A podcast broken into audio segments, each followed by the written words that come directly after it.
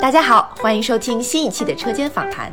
这是在上海的效果工厂定期举办的现场访谈秀，每期针对一个主题，我们会邀请脱口秀演员们一起聊聊他们的想法，敬请期待。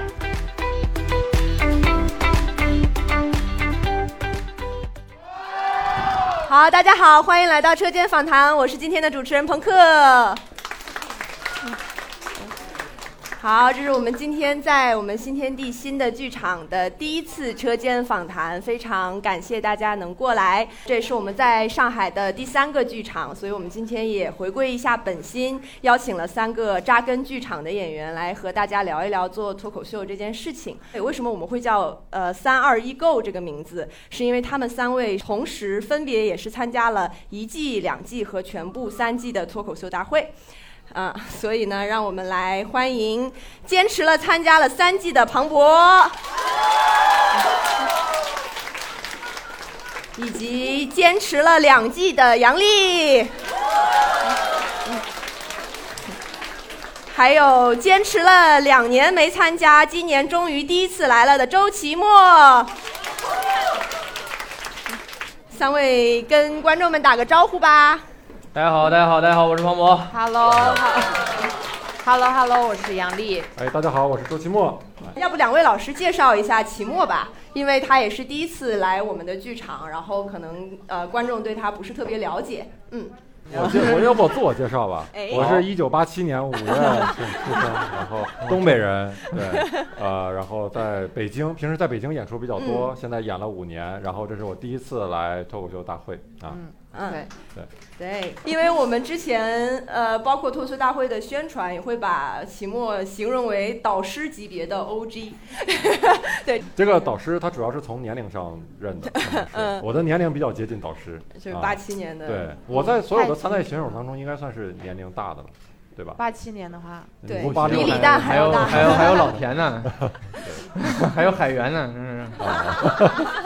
他们也是导师，都是导师。OG 级别的导师，对，嗯，然后齐墨也是，大家可能对他不是特别熟悉，是因为他是我们隔壁厂牌的演员。呃，齐墨第一次参加脱口秀大会，也是第一次来到我们效果的这个车间访谈，我们再给他一轮热烈的掌声吧，好不好？好，这是我们最社会的一期。对对对对对对。你们三个是怎么互相认识的？你们是在节目之前就认识了，对吧对？我跟庞博就是吐槽的时候，同事的时候做编剧的时候认识的。对，嗯，对，我还记得当时我进那个会议室，然后只有庞博一个人在，就是会议明明马上都开始了，所有人都不在，然后只有只有庞博一个人在，然后庞博就对着电脑说了一句：“他是谁呀？” 然后我因为嗯因为我们的 CEO 经常带一些莫名其妙的人来参加我们的读稿会，嗯，嗯听都听不懂，然后坐在那儿干啥，就乐都乐不到点儿上，然后就 就是唉，对不起啊，我没事 你就觉得他也是那种人，我们就对他很有戒备，你知道吗？就是不要带带外人来参加我们的核心机密的这么一个会议了，好不好？就是 是，然后我跟秦墨是在北京的时候，我们一个厂牌，然后也一起演出，就是嗯那个时候认识的。嗯。然后你弃暗投明，今天有一个隐藏的线，你知道吗？对，所以两位之前是同事，同事。然后我俩也是晚上回家的伴侣，路伴。对对对对对，经常在晚上的时候演出完结束以后，我俩家是一个方向的，嗯，所以有的时候就省省那个地铁票钱，我俩就走回去，真的是一路走回去。我以为你们买一张票，是 我还我还在想是怎么省的票钱，就是丽抱进那个机一那起走不还是要买两张票？然后在那个过程中，我就请教很多脱口秀的问题。啊，所以他是你的师傅吗？不是，你的师傅是杨，我也不收这样的女徒弟啊。然后庞博 这是和齐墨有我跟周奇墨是怎么认识的呢？可能就是看演出吧。然后我们一七年参加过，一起参加过一个比赛，那叫什么呀？我们是参加过比赛我，们是同一，就是就是你得冠军，我得第八的那次。冠军一般都是记不住其他的选手的。，对，你也在啊？我看了在那个比在吗赛，我我就想问呃大哥们，我真你在，这这人是谁啊？你知道？我真在，我我是那我都个什么怀疑了，就是我我们就是在你们说的是一个比赛吧？是一个比赛，是是一个就是还还没有那个哎还没有脱口秀大会之前，嗯，我们每年不是会在对对地面上办一些这种，啊地面上对，叫叫什么叫什么，我一直不知道它叫什么，中叫国喜剧喜剧节吧？也嗯不叫喜剧节，叫什么中国喜剧什么脱口秀最强什么大赛，然后之类的，然后然后。就是每一年的冠军都是单立人的，然后 就是就是那个比赛，你们知道了吧？那是，然后然后亚军都是效果的，我也不知道为什么。所以那那一年的冠军是周奇墨嘛，然后然后第二是博洋嘛，对啊，因为就是那次比赛，我哦我我我我也忝列 决赛选手之列，得了第八。嗯，没有公布具体的名次吧，因为我 我对你的最深的印象是那个时候咱们在也是在北京一起演出来着，在三里屯儿。对有有有个别的时候效果在那边有，是我们有时候会那时候一起过去演一下，对，演的也不咋样，他们还让我接周奇墨，我也接不住。我还没有没有没有没有，因为那个时候是属于咱俩交流会比较多一点，就是还能说说话什么的。之前就只是打个打个招呼对对，所以就不不是很熟那个时候。是，嗯，你们对奇墨是什么样的一个印象？就是会觉得他很厉害吗？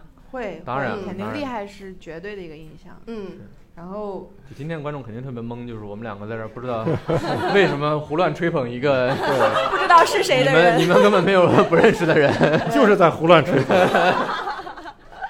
就是很厉害，他那个时候就是全北京的人都在全北京的脱口秀演员了，也不是啊，全北京的全北。京的脱口秀演员都在研究他是，也不能说是研究吧，反正就都觉得他是最好的，到现在也是觉得他是最好的没有没有脱口秀演员。谦虚了，谦虚了。那你觉得谁是最好的人？我觉得这个东西真的很难分析。你肯定是最社会的，最好的不知道。至少不是他俩，但是 但确实很难分，真的。你不管是演成什么样，都有讨厌你的观众。嗯，然后你不管，哪怕是你你觉得自己不是最好的，别人不觉得你是最好的，但你一直有你的那种死忠粉。嗯所以我们这个行业，你说比粉丝数量，比什么，真的很难比。对，嗯，但是周奇墨应该是在，呃，就是演员演员里粉丝就是粉丝里演员最多的那种人，就是我我感觉怎么说都不太对劲，但是就是演员粉丝最最多的那个，可能就是那一就是个人。同级评判给的分儿特别高。对对对对对，基同本上行。嗯，一个混小圈子的人。我们提纲没有下面的话题吗？啊，这趴过不去了。那你对效果这些演员的印象是什么样的？我对他们印象其实跟大家印象有点像，就是最开始大家在一起线下演的时候啊，没感觉什么，但是等他们上了节目，上了，尤其上像庞博这样上了很多节目，你有时候在线下见他，有点像见明星的感觉，真的就觉得啊，卡斯给秦梦老师，给齐墨卡斯老师，扎一个奶茶。对，这是一个哎，这是一个在北京很神奇的称呼，就是卡斯变成了某种身份，嗯，但其实只是一个，跟就是上过节目的人。只是把嗯，只是演员翻译了一个其他的名字而已。因为在北京卡没有所谓的卡司嘛，真的几乎是没有，很少很少上节目的，上节目的演员都集中在上海嗯，啊。嗯，你觉得原因是什么呢？效果牛逼吧？因为 还能因为啥？我都到这地步了，感觉我们把他绑架来了。哎呀，还好我情商高一点，这个灯我感觉就在烤着他，你知道吧？我坐在这儿就会不自觉的特别严肃。我们先把他拖上去，再逼他表扬我们，这种感觉。太奇怪，我们太不是人了。对对对，那你会觉得在北京、上海演出观众有什么不一样的吗？啊、我我这种这种会是有一点不一样，有一点不同，而且这种不同好像很多演员也都反馈过，嗯就上海的观众吧，总体来说是更放松一些。啊，就是他会更抱着来娱乐的心态。嗯，总体来说，北京的观众稍微哈、相对来说稍微严肃一些。嗯，但是在北京，观众有一点好啊，他能练出段子来。是我们那个时候在北京演开放麦，就是特就不是说这个段子这个场炸了，而是说嗯你这个段子响了就行，对就是有人笑有人笑，觉得可以留下来。啊，对对对，好像去年的脱口秀大会录到后边的时候，人程璐、海源跟 Rock 去北京出差，然后他们时间很紧，然后就是一些写稿说，在北京报一报开放麦嘛，嗯。报了几个只有三个观众的开放麦，然后他说咱们来干嘛呀？咱们就有三个人，然后咱们咱们也比观众懂吧？然后 Rock 那场我在，就是好像只有两个还是三个观众，然后 Rock 在后台就特别的焦虑，这怎么演？的？怎么北京还这样？对他那个时候刚离开北京不久，哦他明明能演，然后就然后还拍了张照片，我都好久没有演过这种场面。Rock 跟我说了，Rock 跟我说，他经常上去就是有一个呃，大家好，我是 Rock，嗯，然后就给观众鼓掌嘛，然后就等嗯，然后那俩那俩大哥也嗯，然后就到一起去了。对，你们是不是都演过一些特别惨的场地，或者是演出？我知道，因为上次说到杨笠演过年会，对，然后庞博演过宿舍，联联谊会，嗯，齐墨演过什么比较悲惨的吗？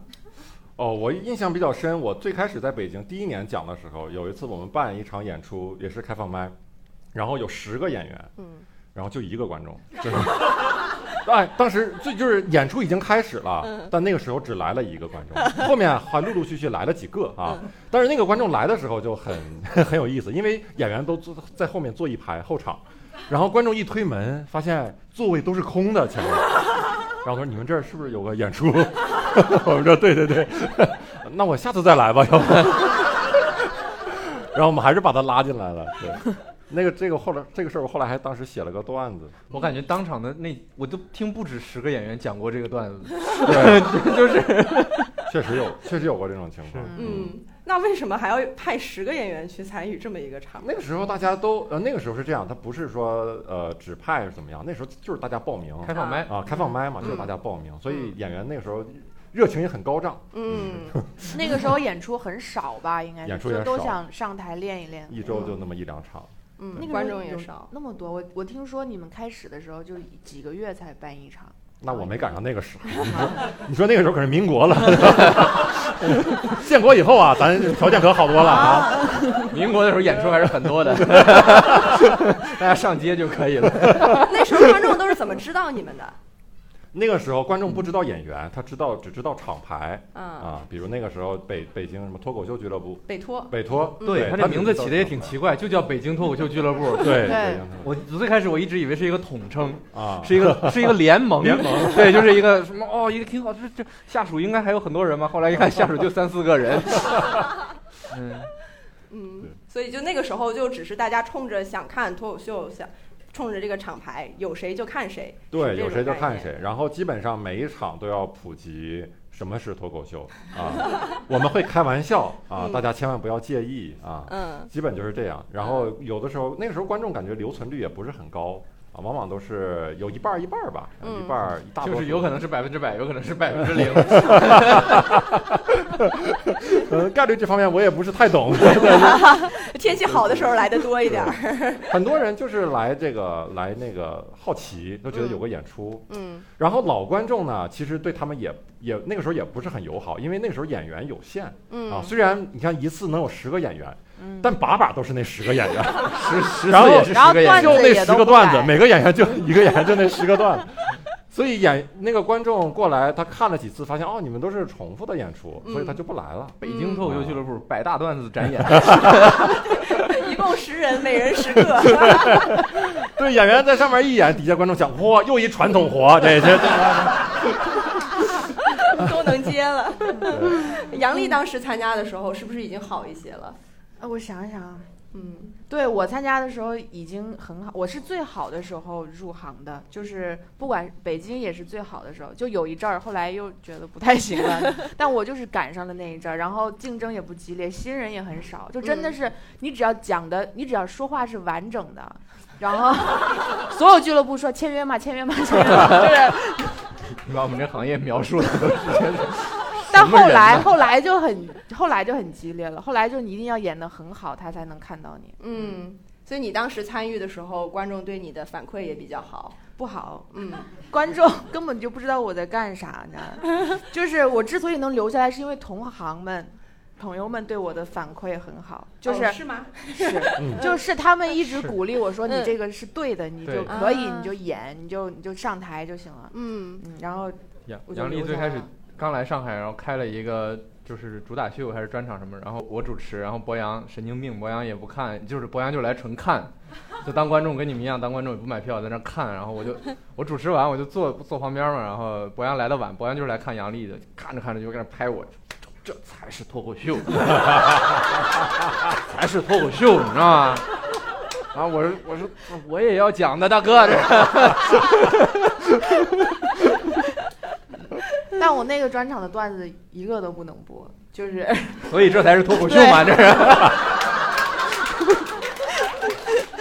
那杨笠来上海是为什么？当时就是来呃，我上我来的时候都不是为了脱口秀大会，是为吐槽大会，就是想做编剧，然后然后以为你想上吐槽大会，是想起点高一点哈，就是觉得，我就觉得我在北京每天演每天演，然后人生就是没有往前走，你就嗯觉得我应该经历一些新的事儿，嗯，然后他们在讽刺你。人这不往前走了吗？你有没有想过，你一直在北京，你就会变成，就是演员里都很尊敬的，但是没有人认识的一个人。当时大家都已经不太鼓励我了，然后都没有开始那么鼓励我了，就是我就觉得我得。经历一些新的事儿，然后我内心那个时候我就有一个观念，我就觉得演员就是得做编剧，就是脱口秀演员就是要做编剧，不管你是写节目，然后写脱口秀或者是写剧什么的，你就是应该写，所以我就特别想来做编剧，就是为了吐槽大会来的。嗯，你们两个同意这个观点吗？演员就是得做编剧，因为其实我们也有几个演员是不做编剧的嘛。我是觉得，首先会很有用，嗯，就是帮助你理解，就是从各个各个角度理解这个节目这个东西是怎么回事儿嘛，就是嗯理解你这个工作到底能干嘛。然后嗯另外就是也提升你的创作能力嘛，就是就是光光光光写，然后各种各种需求你就写，然后来什么人你就写，然后你就是就是这个嘉宾跟你口风特别不一样，就我还给港台明星写过，你就是那种感受，就是 就读稿的时候巨好笑，因为我模仿他嘛。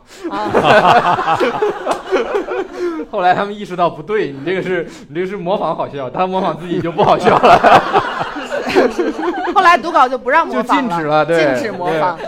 就后来后来我就觉得还是得，你可以你得干一干这个，你就更提升自己训练量吧。嗯嗯，以赛代练的感觉对。那那个期末除了做演员之外，有做过其他的兼职吗？对，我也做过编剧，但是都是很短暂的经历吧。而且我其实是不喜欢做编剧的一个人，因为说实话就不是很愿意伺候别人。因为你 你做编剧就是乙方啊，就甲方，哎呀，要求太多了，要求太多了，太苛刻了。我还给庞博写过稿你可能不知道，你可能不知道，因为这个事儿可能都没有惊动到你。你今天必须好好把这个事儿说一说。你给他写稿子是商务的活对呀商务的活儿，庞博做某个广告，嗯，然后嗯。跟另外一个演员，嗯。然后是你们俩的一个对话怎么样的，然后我就然后就哦找到我，知道了。找到我写，然后我当时就是为了钱一时糊涂，然后我就我就你就你我就写呗，你就可以告诉我，然后我就自己写了，然后你该挣你的钱你就挣。然后我就，然后我就研究他俩的这个语气，琢磨他俩这个出梗的方式。然后我觉得我写完以后交交到甲方那边，甲方那边给那个反馈就是是给另一个人说的，嗯另一个人把那个谈话聊天记录发给我了，然后说的就是，哎呀，能不能找一个好一点的写手啊，老师？这个真的不行啊。那意思就是能不能找一个正规的，咱别怕花钱。哎呀，哎呀，我怎么我怎么干过这么丢人的事儿啊？但这个应该不是，你是客户，应该不你是。对你就是客户，啊我不是，我也 是这个客户同时你在我这是客户，同时雇了咱俩，然后。哎呀，最后你然后可能要让他写的话，价钱会更贵，所以就 就单独找一个编剧。对嗯，对，应该是应该是这样。坐立不安，我现在，你现在回想那个稿子，你觉得写的怎么样？我我还没想起来是哪次呢，接的活儿太多了。嗯所以庞博就是渐渐因为我也没有印象哪次就是。比如说，客户给了一个稿子，我说这稿子也太好了，写的 就没有这种感觉，你知道吗？就是 我我之前就是正好聊到钱的事情，我之前搜那个期末的资料，因为我跟你之前其实完全不认识嘛，然后想了解一下跟你有关的信息，然后读到这么一段话。脱口秀演员的生活确实是窘迫的。据童墨南说，圈内认可度极高的全职演员周奇墨生活并不富裕。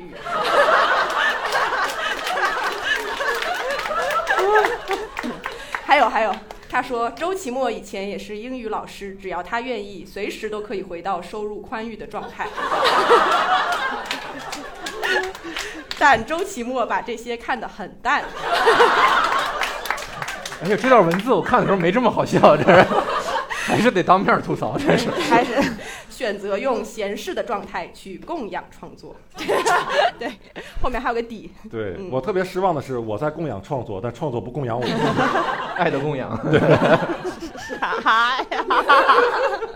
你是真的把这些事情看得很淡吗？啊，我我暂时是就是能活着就行吧，嗯就就是抱着这样的心态啊。因为还是太喜欢这个这一行嘛，就还是想全职做。兼职的话呢，不是不能做，但我当时比如做英语老师，为啥辞职呢？因为我上一天课，然后脑子基本就已经不转了嗯啊！你再让我写点什么东西，就很难再写了。我创作，我我就就我的精力非常非常有限，我的脑这个脑容量也有限，然后脑子的精力也有限。我每天可能就那么一两个小时是我的黄金时期，就是能贡献一点儿有用的东西，嗯其他的基本跟行尸走肉差不多。所以你今天让我上半天班儿，我我那半天就写段子。对、嗯我理想的写段子的状态就是我闲着，我这一天就是闲着，我闲着好难受，好无聊啊，写点段子吧，就就是最理想的状态。嗯嗯，所以你也因为这个攒了很多段子，是不是？感觉对你积累量特别多。对嗯对，因为这样。再一个就是觉得自己做全职了寿命比咱们长啊！觉得有时候做全职了，你你再不写点东西，就感觉太对不起自己了。嗯啊，所以你现还是喜欢闲适的状态，到现在也是这样。对，到现在也是。嗯，那为什么会上脱口秀大会呢？脱口大会也挺闲的，我现在这个状态，哎，我们也不是天天录。我听说的好像不是这样，我感觉脱口秀大会大家都在一个精神很就是焦虑，然后大家就很疯狂的在写稿的一个状态，就是一进这个项目就感觉里面的演员就跟死在里面了一样，你就没法约他出来了已经。你们会有这种感觉吗？你说很累，就是你们会觉得累还是？看他累的，他已经记不住你刚才说的话。他已经听不懂长句了。我有一点儿没醒酒，现在 就是我的感觉是，脱口秀大会确实是某种闲，嗯但是就是精神压力很大，嗯因为你成败的结果都很严重。我印象特深，是我上一季录完那个节目以后啊，就是还没播呢。然后我去剧场演出的时候，我都已经觉得不刺激了，你知道吗？我就想说，这要冷场了，才几个人看见，对不对我的压力就小了很多。但是就录节目压力就很大，嗯你而且你也觉得你负的责任更大，更多的人听到，你就要为你这个话负责任，它一定会产生影响的。嗯他们给我们描述周奇墨来来什么参加云海选啊，或者参加我们读稿会说，哎，我讲这套老段子行不行啊？然后说，哎呦不太行，这个好像有什么什么哦，那就只能讲这一套了。然后这一套好像有什么品牌问题也不能，那只嗯那讲这一套吧。然后就是就是跟做煎饼一样，嘎嘎一套一套一套一套，真是。就是你之之前的生活对你其实这些段子没有什么消耗，对吧？对，因为之前上节目很少嘛，嗯啊，虽然上过一些，但是都很小的节目嘛。嗯嗯，跟今年脱口秀大会大家就能欣赏到周老板在二零一七年、二零一八年创作的一批 经典。而且我们已经录录到第六期了，嗯他还有老段子呢。他我今年问的还是老段子。因为今年大家的出场比较少，对嗯，赛制不太一样对对对，嗯嗯，赛制不太一样。嗯，那你之前为什么会没有来脱口秀大会呢？今年是第一次嘛？之前也是觉得咋说呢？嗯，毕竟是两个公司的，是就那个时候会觉得自己没有太准备好吧，嗯啊，也是一方面啊。嗯然后这一次就感觉可能大家掏空的掏的差不多了，我我是不是可以趁虚而入一下？你是一个田忌赛马的思路。对对对，哪有上等马用这种思路的？神经病！马应该都很紧张。嗯，那你今年对自己有信心吗？我今年啊，呃，我今年其实呃无所谓有信心没信心，因为你有信心的话，你是有一个既定的目标的嘛。嗯但我今年没有既定的目标，我今年的目标就是对我来说就是尽量的多上呃几期就够了，就是露脸就够了，对我来说、嗯啊，就是那你回去吧。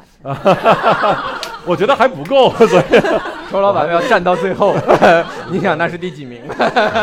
能能 能在上决赛有几轮，我要演几轮。我 不想赢，只是想多站几场。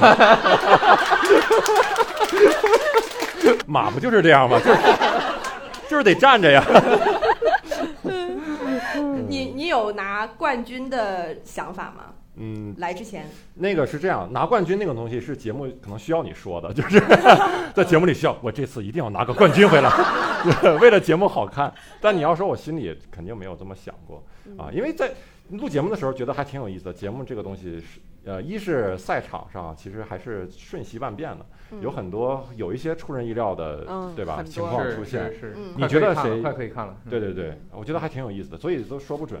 而且我本身我第一次参加这个节目，我肯定没有什么把握我要去拿争冠军啊什么的，我就是多多演吧，多演就好。你看人家这心态，是对，大我感觉他不是来比赛的，对他而且很神奇的是，几乎呃，比如说大家不太熟悉的演员里，只有只有周老板这么说，我是对对对，认定他就是这样想的，就别人我就说，跟我在这儿装，跟我在这儿装，装完之后去导演组那儿放狠话是吧？我觉得我们这个行业就是这样，就是只看业务水平，你知道吗？就也不嗯看人品什么的，就是就是就是，又开始考他。明白。那其实期末更一个是想赚钱，再一个就是想体验一下这种感觉。对，想赚钱是你刚才总结出来的，确实想体验啊，想体验，因为这种节目对我来说一直挺新鲜的啊嗯，整个这个流程是什么样的，在包括在录制的时候那种在在台上那种感觉是什么样的啊，很新鲜，尤其在台上真的很紧张，很紧张，在上上台之前我都会就需要用手摸着这个胸口，让这个心脏就。别别跳，就是 让他让他平复一下啊嗯，那种感觉跟你在线下演出肯定是不一样，嗯，所以对你来说是一个很好玩的经历。很好玩，对，很嗯刺激，很刺激嗯。尤其我这次对吧，一些 大家看节目就知道了，我的我的赛程，我的对手都让我感到很刺激，非常非常刺激。非常非非常尊敬周老板的业务能力，给他设计了极其人 复杂的人物线。嗯那那我理解了。那你们两位为什么要反复参加这个比赛呢？我我就只有前一个原因了，我就是为了钱。我太熟悉了对这些，所以就是这不也没什么别的事儿干嘛，然后。是哎，我我我我我不知道你来了之后，期末来了之后有没有这个感觉？我就觉得我我现在仍然感觉脱口秀大会是中国脱口秀最高水平的竞技舞台，嗯，无论是从他很敷衍的、很敷衍的摁了我一下，他这个 啊感觉我我嗯的意思是我听到了，嗯 所以我就我就觉得需要在这里面，就是需要在这个团体里面，就是让大家看到自己仍然在这个水平也好，表现也好，你就仍然在这一群人里面啊。我就觉得，如果你是脱口秀演员，就应该向往这个舞台。你可以不说出来是吧？但 是但是你应该向往，应该会。嗯嗯，有一些火药味的感觉。我觉得每一个上台的人，就是你的内心最隐秘的愿望，一定是更多人看到我。是当然钱啥的也挺好的，就是你你内心肯定是希望更多人看到你，所以你就会老来。可能、嗯你可能名次越比越差，你知道吗？然后 我就是这样。庞博今年对名次有执念吗？有执念有啥用啊？这个玩意儿有执念，他又不会给你实现，我这心越诚越不灵，这是。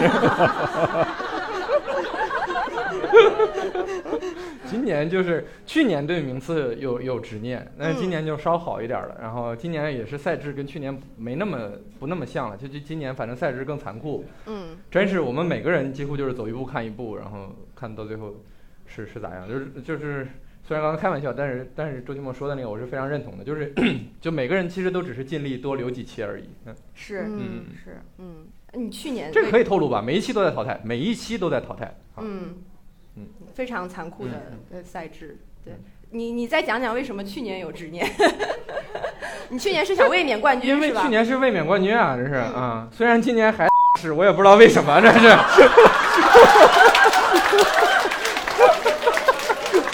我已经预感到了这句话的到来，刚刚。他说的顶到这儿了，我出个梗，对不起我的身份，这是，就是就是会有这个，然后因为节目组也会问，就是就是那个导演是很坏的嘛，然后就是每一期开场之前就会问你。就是这场想拿第一嘛？啊，那谁不想？然后，但是但是你说出来之后就会影响你的创作，你你你否认吧，就也也挺怪的。其实内心也很矛盾，其实没有那么在意，但是不可能完全不在意。嗯嗯。那你们两个参加这一季，感觉和上面几季有什么比较大的区别吗？就是在无论像刚刚说的赛制上更淘汰了，还有就是加入了新人嘛。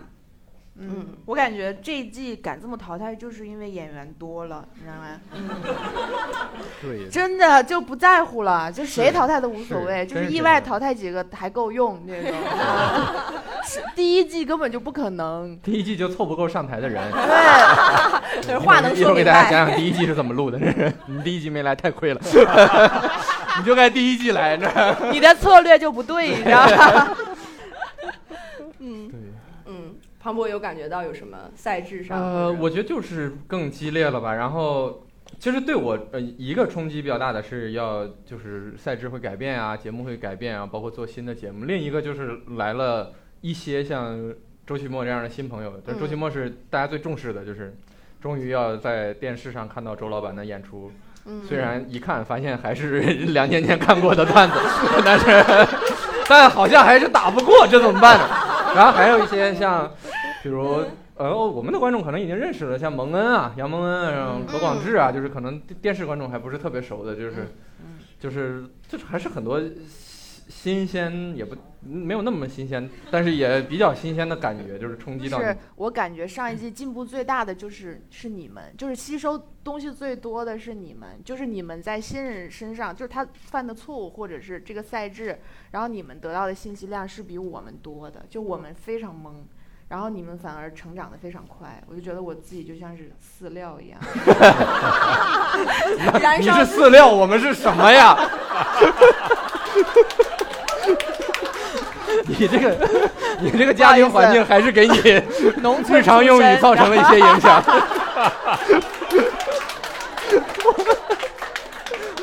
一般人生活里真没有这个词儿。那期末，因为之前跟大家都比较熟了嘛，包括也给庞博写过稿。但是你因为参加录制，你会对他们的印象有什么改观吗？或者是看到他们不一样的状态吗？呃，不一样的状态的话，其实对我来说都挺新鲜的。我就觉得，我对我来说最佩服的，其实就是他们现在写稿子的能力，短时间创作的能力。因为就像刚才庞博说，他们都没。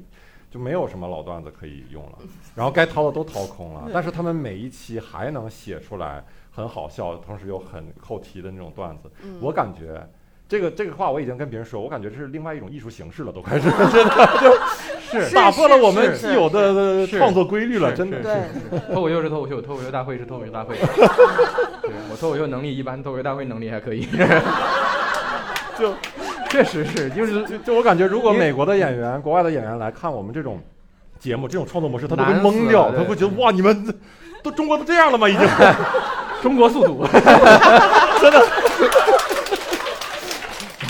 我们就是奔着建高铁去的。真的真的，嗯，如果你的老段子也都掏空了，让你那是二零三零年的事儿了。来到脱口再掏秀大会第十六季的时候，你的段子都掏空了，然后你要重新创作，你觉得能跟上这个节奏吗？我那时候就得看了，那得走一步看一步了。你就会也出现那种焦急的、很崩溃的状态。对，也有可能。嗯，嗯，那你现在已经这这个比赛用掉了你多少的段子库？百分之多少？这个比赛暂时其实上的还不太多，我我暂时 周周奇墨用了吗？忽略不计。周奇墨最近特别闲，还在创作。录完节目一点库存增加了。周奇墨是个永动机啊！就是这个行业，你你有你有三个小时以上的库存，你就永远掏不空。这不就是进水和出水的那个题吗？应用题吗？嗯，那问问你们，觉得今年的冠军会是谁？就现在的赛程来说，可以预测一下。嗯我觉得客观上现在的这种赛制真的不太好说，嗯因为每一次还都挺随机的一个对，一个一个让大家的一个一个对阵的局面啊，包括一个每个人的水平啊，包括包括导演组也没有想好下一轮的赛制嘛，他都是 录一轮录一想轮想一对，录一轮他们的那个赛制库也掏空了。对，这赛制老复杂了，像好几个节目。是每你们就看吧，三季脱口秀大会其实每季都是一个新节目，又开始透露赛制。啊对，我们也应该像偶像节目弄一个打榜，让大家花点钱。那之后都得节目组自己花钱。哎，齐墨也参加过其他的这种脱口秀竞技类的节目吗？呃，对我应该是一几年，一七年嗯好像参加了一个，他举办了一个叫什么，对也是线上的一个比赛。嗯啊，但是那个节目体量非常非常小，嗯，而且很奇怪，上我那个演完以后下架了，节目就现在 基本所以那些段子还能用。段子不用了，不用不用了，嗯找不到官方的那个视频来源了，已经啊嗯，嗯，我听说了，他们好像是做那个选手，就是节目做资料的时候，发现那个那个那个节目下架了。就对对，我也不知道为啥，没有没有人通知我为啥下架，对嗯，然后那个你也是冠军是吗？。对，那个是拿了冠军。哦，嗯周老师参加的所有比赛，迄今为止均是冠军。一共就俩，一共就俩。对，有的时候这种宣传会很让人心虚，你知道吗？就是有的时候我们演出宣传什么什么脱脱口秀比赛大满贯获得者，我这 我这一共才俩大满贯的最低门槛儿，这是。大要小满贯还差不多吧，大满贯，小满小满贯，对。那我想问一下，大家觉得心目中最好的剧场，或者你们最喜欢的剧场是什么样的？是哪一个？我发现每个演员啊，他自己想要的那个剧场确实还不一样。有啊的人喜欢大场地，嗯有的人喜欢小场地。比如嗯我就比较喜欢小场地，我比较喜欢这种比较温馨的场地，就是场子不大，但是呢观众坐得很紧，嗯然后就是气氛很很很热闹对，很热闹，很温暖。嗯啊，然后舞台布置也比较暖色调的这种哈、然后我一上台呢，就感觉立刻能跟大家建立起一种联系啊，嗯营营造一种比较私密的感觉，感觉这是个嗯会所一样，就是大家，然后我是一号技师是吧？一号脱口秀技师给大家 大家带来服务啊，大家带来表宾至演，如归。对对，就这样的话，哎呦，您挺熟啊。哦，需要说这句话是吗？啊，行吧，嗯。是你那匾上写的。对，有一些关关键的串词。我觉得这个是跟演员的他的表演风格有关系。比如我的表演风格不是大开大合的那种，嗯啊，我的段子也不是很张扬、很很激昂的那样的段子，所以呢，我相对来说适合小一点的场地。但有的演员可能就是他本身能量很高，一上场能量就很高。啊，包括不是效果的演员，然后很一些暂时还算是地下的演员，能量也有很高的。是的，嗯，所以呢，确实什么样演员都有。现在 确实，因为在效果的观众看来，确实演员都是以效果这些演员为基准的嘛。嗯我有的时候看那个国外的专场，在比如在 B 站上，然后上面就会飘过来弹幕，哇，这个就是中国版李诞，这个就是啊啊啊，美国版李诞，这是美国版建国，美国版谁谁谁。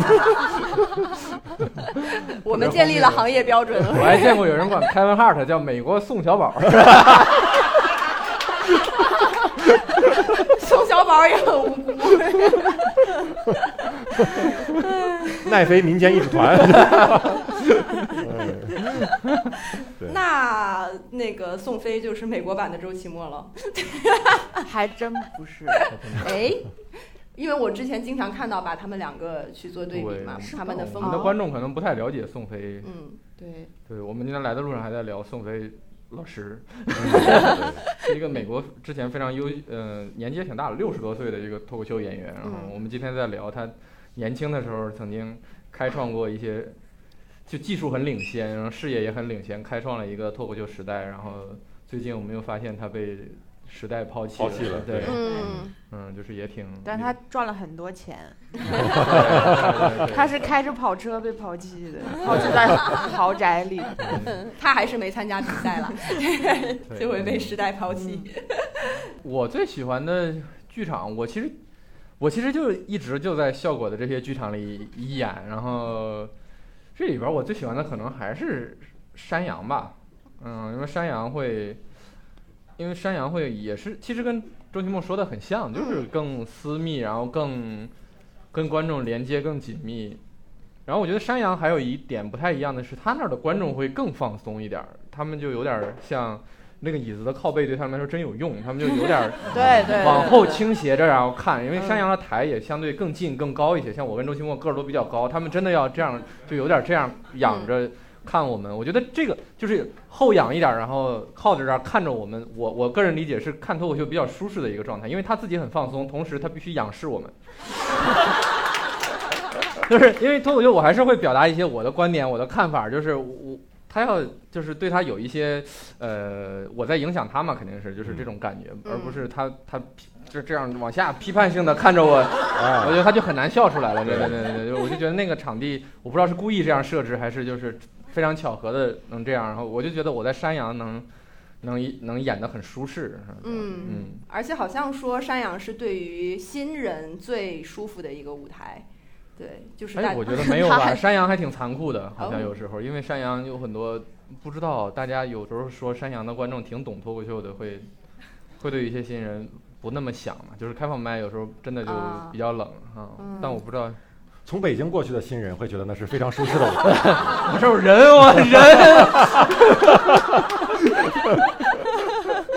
人，北京现在剧场是不是暂时还都演不了？呃，现在才开始恢复了，嗯啊，那个开放麦和商演都要都开始恢复了慢慢的开始对，恢复慢慢恢复。那就好。嗯嗯，杨丽呢？你最喜欢的剧场？我我好像没有怎么喜欢过什么剧场，就是我如果硬如果要是想的话，我感觉每一个就是不管是哪个俱乐部，然后特意为办演出准备的剧场都还挺好的，就是他都嗯会做到那个尽量的聚气，就是尽量的大家离你很近，然后有那个亲密感。我感觉嗯我演过的，除了有一些在北京的时候 开放麦以外，都还挺好的。嗯嗯，我我感觉你们都还是比较喜欢线下的演员。今天正好三位都是很喜欢剧场的，因为其实我们也有不需要剧场的演员，比如说建国，嗯，建国他就是写完他就能直接上台演。建国有有名言嘛，就是脱口秀应该告别线下，他是 他是因为给很帮很多新新演员，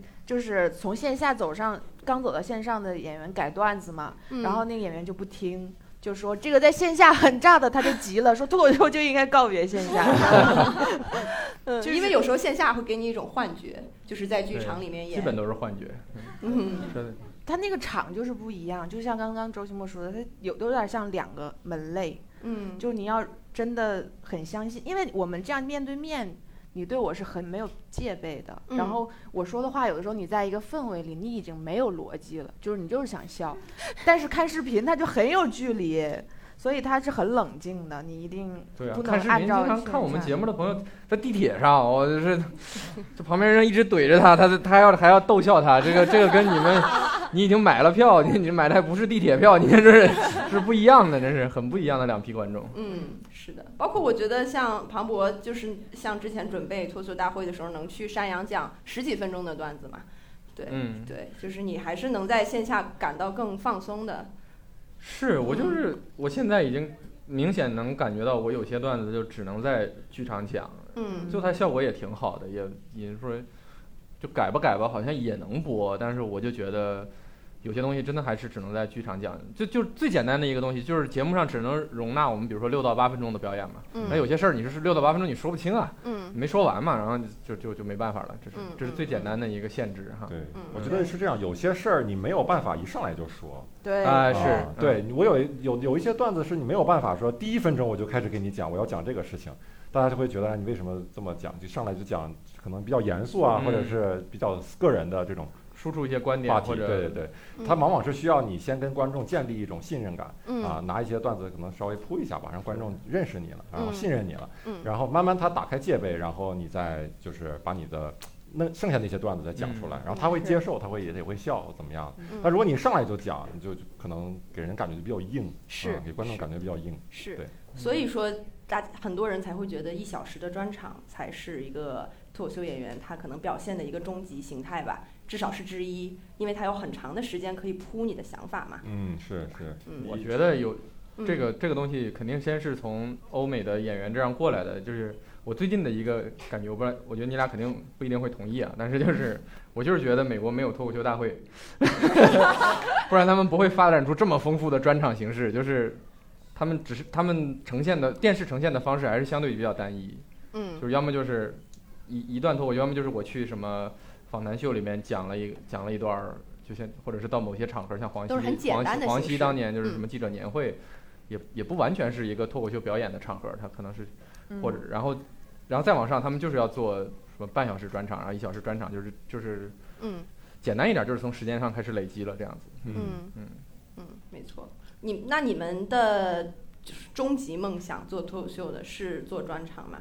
我想做剧，就是我的梦想是剧。嗯，以你为主题的。是嗯，就是通过更丰富的形式去讲你的故事。对，嗯对，它就是嗯、呃因为脱口秀就是你写，然后你演，都都由你来完成。它中间打折也很少，但是它能操作的东西也很少，就嗯是你本身你加分也能加的是很少的，就写一写写一写，我就想用更多的方法去说一些事儿的那嗯种感觉。嗯，明白。嗯两位呢？你们的终极梦想？我说脱口秀就是喜欢啊，嗯然后其实最开始说的时候没有想过什么终极梦想，那时候就想的就是说啊，能能越多人看我的演出越好，演嗯出越办越大越好，然后这个能靠这个养活自己挣钱也就就好嗯啊。然后如果现在说的话，嗯，我感觉我的终极梦想就是说我希望。嗯，大家想到脱口秀的时候，就能想到我，就能想到，哎，周奇墨有这么一个演员，然后我希望我每一年能出一个专场，然后向大家让大家感觉就是这一年就是那个贺岁档要上的一个节目。大家过年的时候觉得啊哦，过年了，我要去看一眼看一个周奇墨的专场，那得多难过呀！看完了 看你的专场过年，我的天哪！你们看过周老板的专场吗？然后对，我然后我每年有这么一个终极产品，不管它是什么形式也好，你是只是现场也好，还是说搬到什么屏幕上也好，但是就让大家感觉，然后一年啊，周奇墨会出这么一个产品，然后我到时候想看的时候就去看。如果能给大家建立一种这种概念啊，我就觉得我是已经到头了。嗯，对所以这才是为啥你能在纯线下的状态下坚持五年，就是我感觉他就是对这个形式有非常独特的感受和喜爱。嗯是的，你是有一些这种执念，就是你是能够愿意让这种形式成为你的主要形式的。对对对，嗯别的形式我也弄不好，主要是暂时的。就是但我愿意就是试一试。你也不一不一定能弄好，但你试吧。你试吧弄不好再回来接着弄嘛，这是。周周老板就是对脱口秀的理解比我们很多人都其实是更，也不能说也，我觉得不不比较更深刻或者是怎么样，至少是有自己一套完整的理解的在这里。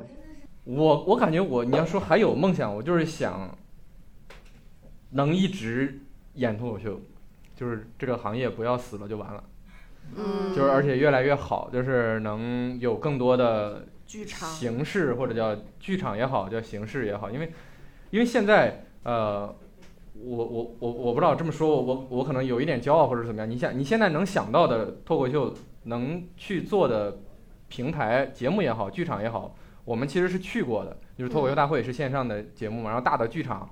嗯，我我我我可能个人没有去过，但他们比如说有的人已经已经去巡演或者怎么样，但是没有做成一个常态化的产品，我觉得没有把它固定下来。如果能固定下来是很好的，我也想一年能做一些自己的演出也好或者什么。因为现在我们所有的，尤其是线下的演出，就是每年就是十一股劲儿，然后咱们就我们就使一股劲儿吧，就就呼兰做个巡演，然后就是 规模也很大，然后或者做个海外巡演，规模也挺大，千人剧场对我们来说也已经是很大的挑战了。但是你就嗯感觉。明年还要再重新再攒这口气儿，就是跟我们做节目是一样的思路，就感觉随时这口气儿都有可能断。我就希望这口气儿能哪天我觉得它断不了了，也就也就挺好了。可能就是我能，我不知道，这是这是这可能是我给自己那个责责任感，我不知道为什么，就可能就是我能离开脱口秀大会那一天就就挺好。就这节目真不需要我了，就挺好，我就觉得啊，因为我我相信自己不会退步特别严重，就是 但是这所有人大家一起进步到不需要我，也同时也不需要王建国，不需要呼兰或者什么，甚至哪天最不需要李诞是最好的。对，这个这个就算真实存活下来了，我觉得。嗯，是的。对，不然你现在管这个节目叫李诞大会，没有什么任何区别。这个节目就是李诞和他的朋友们现在。一些旧朋友和一些新朋友。嗯，那其实剧场就是一种比较纯粹的形式，所以就是会让大家觉得更舒服，然后也会更有就是艺术上面的追求。对，你们你们会有就是所谓艺术家的这种挣扎吗？比如说要写什么商务的段子呀，要录这种商业的广告啊什么的，会会心里拧巴吗？我不会，我也不会，我已经变了。我没有变，我一直都不会。啊，我们我们那次看那个周奇墨录，我们有一期周奇墨在录的时候，我们在一个观战间里面看。哦，这是我第一次见周奇墨讲商务段子的时候，我们所有人都说讲商务沸腾了，你知道吗？那 就因为我们其他人要准备上场，我们根本没有精神关心其他们别的组演的怎么样，说好好吧，坏坏吧，然后突然周奇墨念广告了，我的天！哦，什么？见证了艺术向金钱低头的一刹那，历史性的一刻，感受了资本的力量。对，其实我能为钱干的很多事情，你们都想不到。但是，我今天听到也挺震惊的。我是觉得可以实行艺术和金钱双轨制，就是，哎，我也是这种想法，对吧？嗯，可以双轨。他是这么说，但你是真这么想。我是真这么做的，我我想的很清楚，我就是商业脱口秀，好不好？也是另一种品类。对，脱口秀，脱口秀大会，商业脱口秀三门报。所以，所以真正我们中应该很挣扎的，就只有期末吧。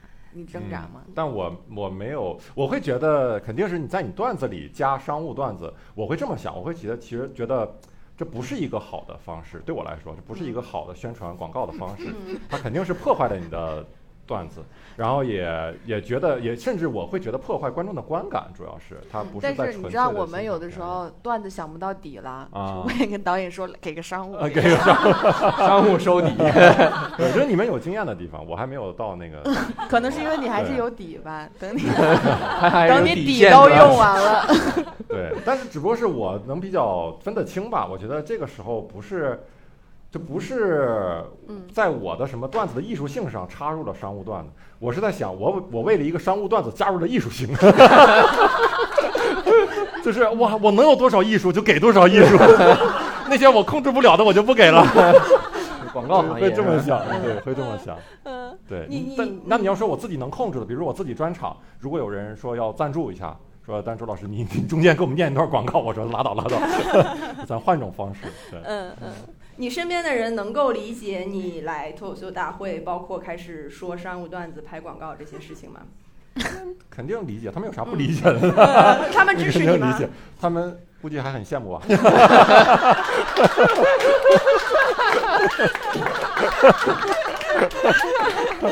真的，你你感觉你跟广告接触就感觉沾着钱味儿了，哇，这个哇什么味道？感觉谁家菜做好了，然后红香味那种那种那种味道，对。那你做好红的准备了吗？我咱这节目能红吗？能让我 能？你要能给我写，我向你保证。我是觉得没没必要太早做好准备，就是如果能保证红，我再做准备也不迟。你现在白准备了，到时候也很尴尬啊，都很尴尬呀，是吧？当时你们是有做过这种准备吗？没有，没没有吧？嗯，就是很第一季录的时候是非常懵的，所以我说秦墨应该第一季来，就是那会儿真的是，为什为什么第二季才会有残酷开放麦这种这种？赛前选拔就根本不呈现的，就是因为第一季也有，就 就没没什么可选的，不值得一选。然后就是，就第一季基本上是先发一个选题，然后大概有一个人能写出一篇完整的稿子吧，可能这个人是一般是 Rock 或者谁，然后比较成熟的演员或者斯文什么的，然后就是剩下的人大概有个方向，我我大概会讲我跟我爸，然后大概有这么两条趣事儿啊，你们听一听啊，就是当时他打我，然后怎么怎么着，然后啊，然后行行行，你上你上你上你上，然后就是就是这样，然后 对就我基本就是这样，就是我后来看你们有的时候对我们读稿其他人就在那儿，哎，我是没有父亲吗？我怎么就？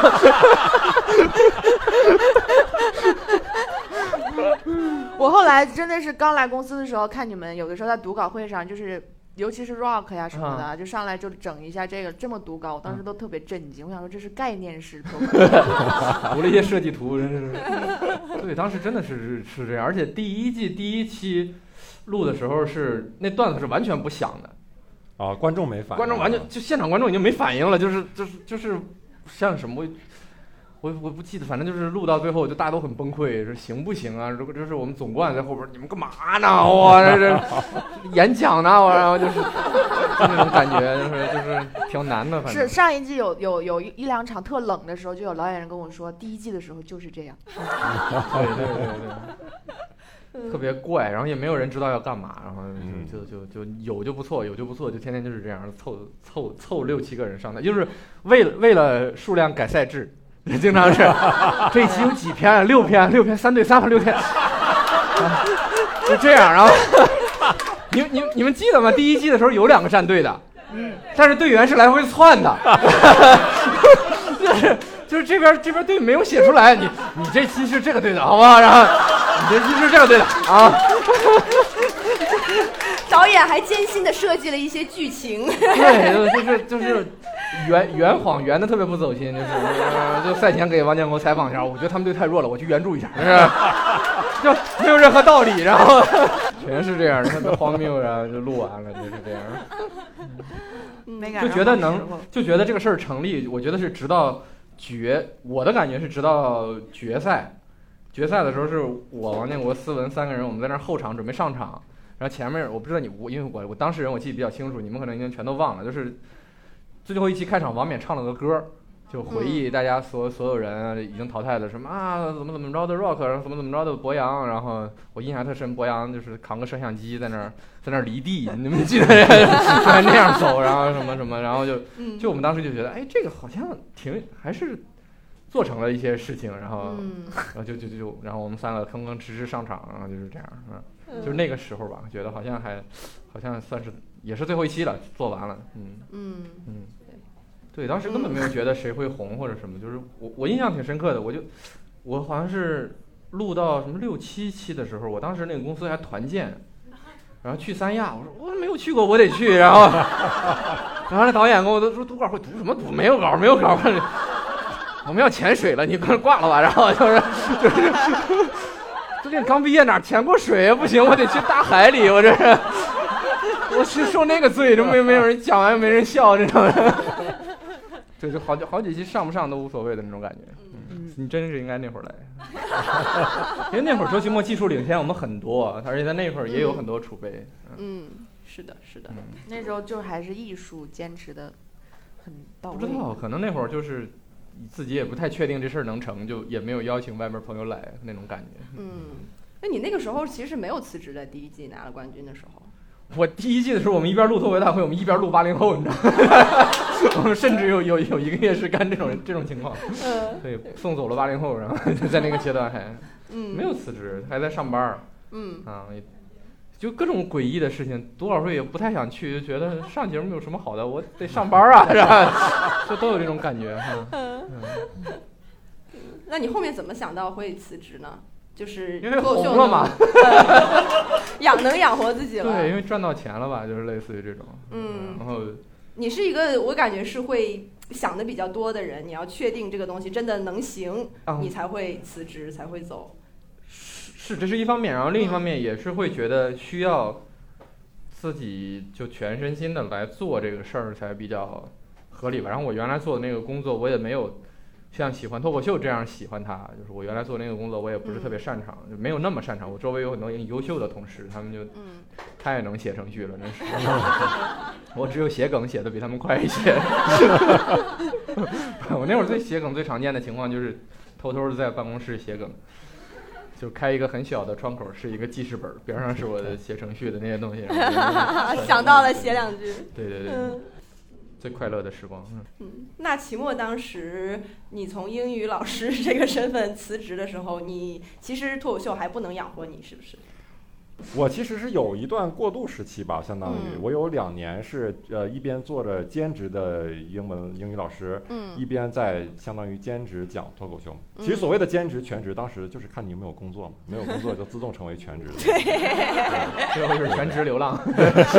对，所以我当时是，当时就是呃，相当于两两头儿都在顾嘛。但是我确实后来，呃，对英语英语老师这个事儿吧，嗯，越来越感觉自己干不下去了啊。嗯就是因为英语老师怎么说呢？或者说老师这个工作吧，他确实。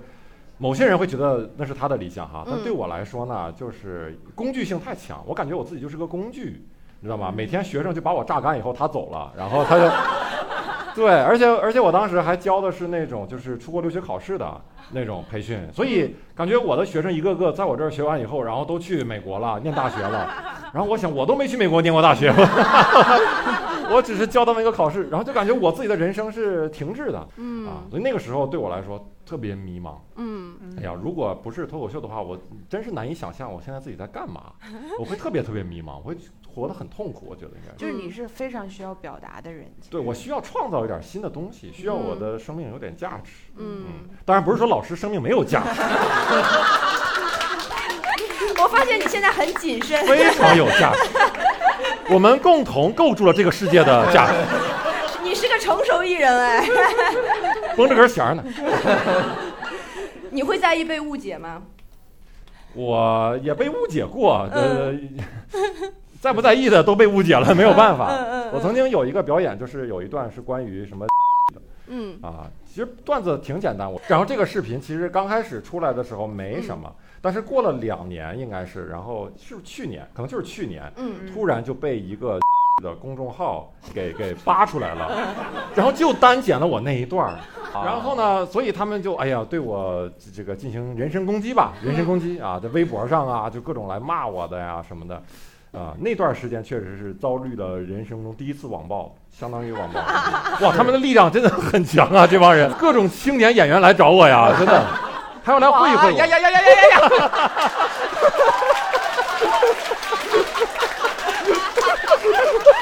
我感觉我也危险了。我我感觉我感觉你俩很聊得来呀。我我真的我这一段呢，反正你们看着，这段你们看着播，我不是瞧不上咱效果，但是你们是不知道他们的力量。你们非要对抗一下子，我也不介意，反正我已经是被碾死过的人了。对，当时我们特别震惊，我们说周奇墨还能被网络暴力，是他能干什么？他这么就是温敦厚温和的一个人，就是啥？然后太太费解了。然后一听对面是，然后说啊，这是这么敦厚温和的 一种艺术形式。哎呀，而且我当时特别天真，你知道吗？有很多人骂我，骂我，然后我觉得骂就骂吧。但是有一个人他是的头像，然后给我留言说：“周老师平时哪里能看到你的演出啊？”我想总算有一个明白人，对，这是总破圈算有一了。个，总算有个明白人。我想总算有个人，他想真的想了解一下我们在表达啥，我就给他说，我说我们每周啊关在哪儿哪演出，关注我们公众号。然后回完以后给我他给我回复是好，你等着，我带着我师傅去。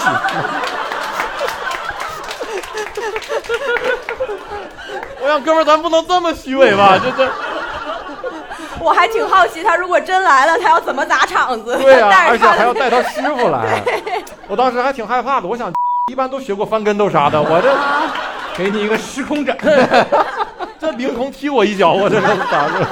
确实很吓人，网络暴力。就是而且他们有的时候会，他因为他骂你，你是不回的嘛，嗯他们就先发一些好话。对，然后你因为你刚开始得到，你就哇，终于有人说好话了，你就会很感动，你就会回一句，然后他就开始疯狂骂你。对，他们会钓鱼执法，是，太可怕了，这帮人。而且那个东西啥也传播不能回，传播就是骂我的那一段儿吧，就是截出来的什么，包括音频啊、文字啊，都传到我爸爸的朋友那儿了。啊，就是我回家，我跟我爸朋友吃饭，一起一桌人，然后他就说啊，大侄子，嗯，啊，北京发展挺好哈，但是呢，叔得跟你说啊，咱不懂的东西不能乱说。啊，不懂的东西啊，我对这个事儿一直是觉得，就是我写，我觉得我们写的大部分的，就几乎就是全部的内容，我们写的时候是不可能抱有恶意去写的，嗯嗯。就是，但是你你把它交出去了嘛，然后大家怎么解读，你你就我们就不能再跟他辩论也好，讨论也好，就是就就就你自己再去讨论自己当时在表达什么，这个也是耍流氓的一个行为。对对对，嗯对所以而且很就是你，而且很不酷，就感觉。对，嗯一正面对我来说，我是觉得我很不酷，但是我我仔细想了想，我在解释我，哎，我当时其实是为了这个喜剧什么什么，人家听起来也觉得你特别不是人，就所以觉得就不能讨论，这是嗯有一些，因为我们这种挨骂或者是有什么，或者是骂别人什么的很多嘛，然后就会有演员说喜剧就是这样的，喜剧冒犯要有喜剧精神，但是我就会想，人家凭什么要有喜剧精神？喜剧就是你是喜剧演员，喜剧对你特别重要，喜剧的标准就是一切的标准。但是对于人家来说，很多事情是比喜剧重要的。对，何况对于我们喜剧演员来说，最重要的可能是赚钱。所以你们会因为这件事情、这些事情变得更谨慎吗？就是脑子里的弦儿更绷住，或者就放在线下讲。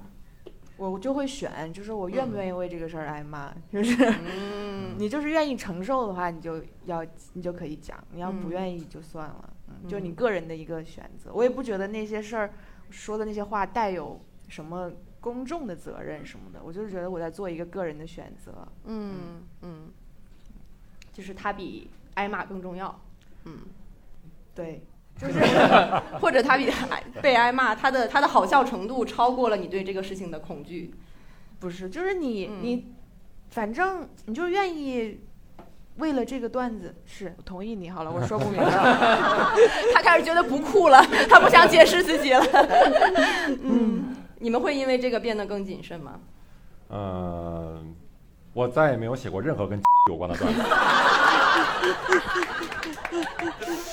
不碰了，不碰了，不碰了，不碰了。